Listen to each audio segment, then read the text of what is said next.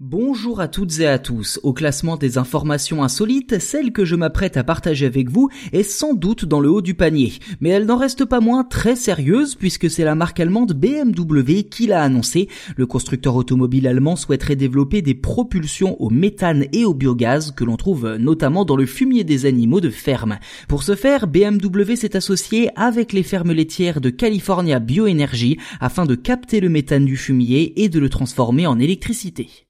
Pour être précis, le méthane récupéré par BMW devrait permettre d'alimenter chaque année 17 000 véhicules en énergie. Alors si ce chiffre peut paraître modeste, il ne faut pas oublier qu'il s'agit d'une étape pour le constructeur afin de développer cette source d'énergie à grande échelle. D'ailleurs, pour le PDG Ross Buckenham, que je cite, le système développé par BMW sera capable de générer une charge d'un mégawatt 24 heures sur 24 et 7 jours sur 7, améliorant considérablement la qualité de l'air local tout en réduisant les émissions de gaz à effet de serre.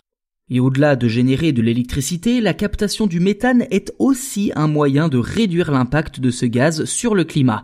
En comparaison avec le CO2, les émissions de méthane sont extrêmement basses, mais contrairement au dioxyde de carbone, le CH4 a un impact beaucoup plus important avec un effet de serre quasiment 20 fois supérieur. Ainsi, le contenir et l'utiliser pour le chauffage ou, euh, dans le cas de BMW, pour la propulsion de nos véhicules sont des alternatives très intéressantes. C'est en tout cas ce que résume Adam Langton, le directeur des services énergétiques au département d'immobilité connectée de BMW, que je cite, ce partenariat représente un moyen innovant d'aider à stimuler les investissements dans les énergies renouvelables. À noter que face à la difficulté financière du secteur agricole ces dernières années, ce genre de partenariat devrait apporter une source de revenus bienvenue justement pour de nombreux paysans.